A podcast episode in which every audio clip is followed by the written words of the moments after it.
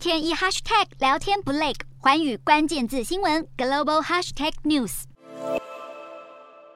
中国驻法大使卢沙野日前公开表示，两岸统一后要对台湾人进行再教育。引起国际社会挞伐。面对争议，卢沙野不但没有缓解外界抨击，在不久之后，他接受法国电视台专访时，再进一步阐述再教育台湾人的目的，认为台湾民众深受台独意识的影响，在民进党政府去中国化的教育下，对中国的认同感已大幅减少，因此再教育是要真实反映统一意愿，以清除分裂主义的思想。今天的国际新闻评论要来谈谈卢沙野此时此刻提出再教育台湾人的用意为何？代表中国官方对台的立场吗？对台湾及两岸关系将带来什么影响？其实卢沙野的观点正好反映出中国对台湾事务及议题的基本判断。长期以来，中国对内不断灌输台湾属于中国的思想及意志，两岸统一是神圣不可侵犯的政治使命。换言之，无论台独、华独，甚至是对中华民国事实存在的现况，中共对内早已立下不可挑战的一套说法。这也反映出九二共识及一中原则的诠释完全没有个。表或彰显主权分裂的讨论空间，这自然会是卢沙野对外说法的基本认知。卢沙野是近年来中国战狼外交的代表性人物，他的发言除了体现出中国强硬且过度自信的一面，同时也符合中共对外基本立场的坚持与诠释套路。卢沙野虽然是外交官出身，台湾及两岸也不是他主事的职责。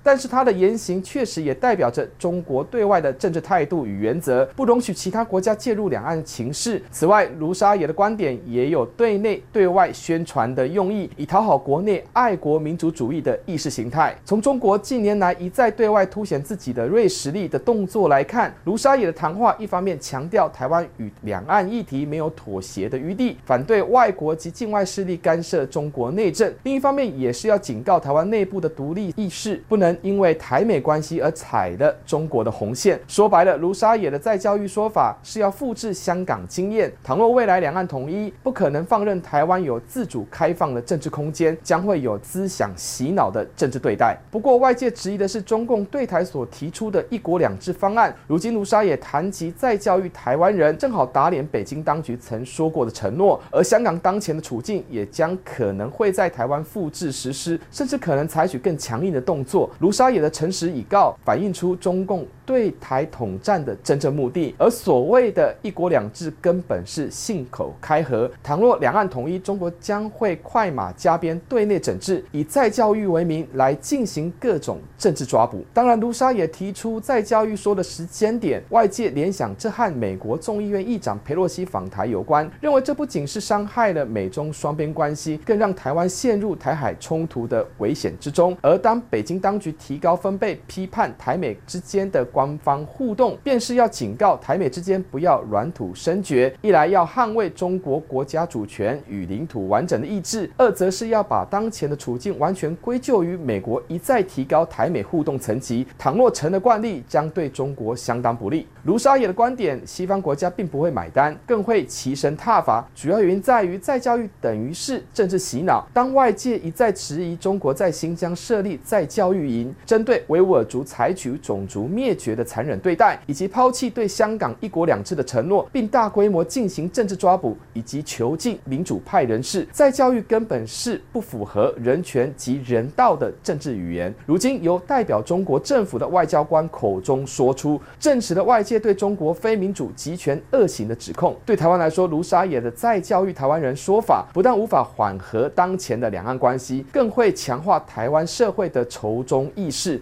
再加上近期中国扩大对台军事恫吓的动作，已迈入民族成熟的台湾社会根本不会认同卢沙野的观点，更会厌恶中国对台的各种说法与做法。事实上，导致两岸敌意螺旋不断攀升的主因，就是中国野蛮的行径。这正好对比两岸之间的价值差异。当中国越凸显专制独裁的特性，与台湾的民主自由就犹如与恶的距离一样渐行渐远。洞悉全球走向，掌握世界脉动，无所不谈，深入分析。我是何荣，环宇全世界全新升级二点零版，锁定每周三、周六晚间九点，环宇新闻 MOD 五零一中加八五。凯播二二二以及 YouTube 频道同步首播，晚间十点完整版就在环宇全世界 YouTube 频道。